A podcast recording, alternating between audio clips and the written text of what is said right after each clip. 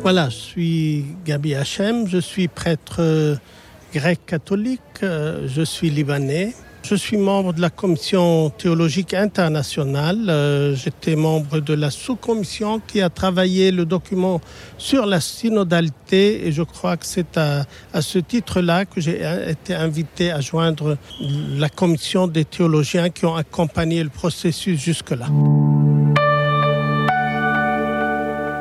Personnellement, j'ai toujours considéré cette assemblée synodale comme un moment fort, mais qui vient dans la suite, qui s'inscrit dans un processus qui a commencé par la consultation du peuple de Dieu et qui euh, petit à petit est monté d'en bas de, ce peuple de Dieu, de la co-responsabilité de tous les baptisés pour euh, euh, aboutir à cette assemblée, à l'assemblée prochaine, mais pour devenir euh, franchement une réalité ecclésiale. Pour moi personnellement, euh, l'important n'est pas d'être euh, impliqué dans le processus, mais d'être impliqué dans la vie synodale de l'Église.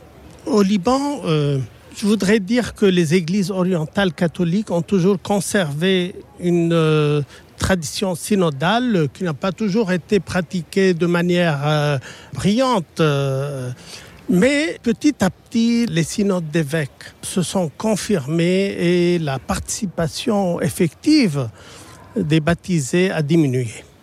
Donc nous nous sommes sentis appelés à vivre ce moment fort d'abord pour nous-mêmes, pour nos églises, pour la présence chrétienne au Moyen-Orient, pour la mission au Moyen-Orient, et de participer en même temps d'écouter, de parler, d'apprendre, de, de contribuer au processus de l'Église catholique euh, en général. Alors il y a eu un mouvement chez nous, et je dois dire que l'Assemblée continentale qui s'est tenue euh, il y a un an a été un moment de synodalité exceptionnel et c'est à partir de là que les participants ont essayé de euh, réanimer l'esprit synodal, la vie synodale dans les églises particulières, dans les différents euh, pays du Moyen-Orient. Notre réalité est très complexe, vous savez. Pour nous, l'Église, c'est d'abord la diversité et l'unité dans la diversité. Et là, je vais, faire référence, euh, référence à un document que nous avons publié. Nous choisissons la vie et qui euh, bannit cette euh, phobie, cette crainte d'être minoritaire. Nous, sommes, nous voulons être, pour obéir euh, au commandement du Seigneur, nous voulons être le sel de la terre et la lumière du monde. Et on n'a pas peur de mourir. Une église de martyrs. On n'a pas peur de mourir. C'est pas ce qui nous fait peur, euh, c'est que nos structures ecclésiales ne répondent plus à cette nature synodale, euh, missionnaire, euh, prophétique de l'Église. On n'arrête pas de répéter les, instances de décision. Ça. Pour nous, ce n'est pas la décision, c'est le discernement qui compte. Comment sommes-nous aujourd'hui l'Église de Jésus-Christ euh, dans cette région du monde. Ça implique d'abord euh, une euh, unité interne entre les églises catholiques, mais un élan écuménique prophétique, je dirais en avance et anticipatif même, et une relation particulière avec les musulmans et les juifs malgré les moments difficiles que nous avons vécus dans l'histoire et la contextualité la contextualité, je m'excuse de le dire, mais j'ai souvent l'impression que nos églises, nos communautés vivent à la marge du contexte.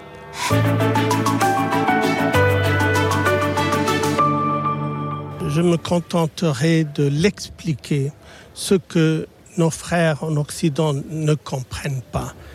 Parce que nous ne voulons plus l'expliquer, on est fatigué. Nous ne vivons pas. Il n'est pas question de qualité de vie chez nous. Nous ne vivons plus, nous ne survivons pas. Depuis quelques années surtout, nous luttons pour survivre. Alors c'est bien de réfléchir, de, je ne vais pas dire spéculer, spéculer, mais de réfléchir, d'être porté sur la réflexion. Nous sommes euh, dans un autre euh, lieu, dans un autre moment. Et avec tout ce qui se passe dans la région aujourd'hui, nous sommes angoissés. Euh, il y a une tristesse profonde qui serre sur nos cœurs parce que l'avenir de cette région, des, peuples qui se trouvent là, est en, entre les mains de qui? Je crois que les Libanais sont angoissés comme les euh, Palestiniens, comme les Israéliens, comme les Jordaniens, mais nous ne voulons pas la guerre. Notre pays a été tellement détruit, l'homme chez nous a été tellement écrasé. Nos jeunes, j'ai quatre neveux, ils sont tous à l'étranger. C'est pas normal. Nous nous retrouvons avec, euh, entre vieux chez nous à la maison pour les fêtes de famille, pour tout ça. C'est pas une angoisse, c'est quelque chose d'existentiel, de, très profond. Hein. Et donc, euh, euh, il y a beaucoup d'injustice. Il y a trop d'injustice dans cette région. Et ça ne provient pas il ne faut pas culpabiliser les gens de la région outre mesure. C'est le monde entier qui est responsable.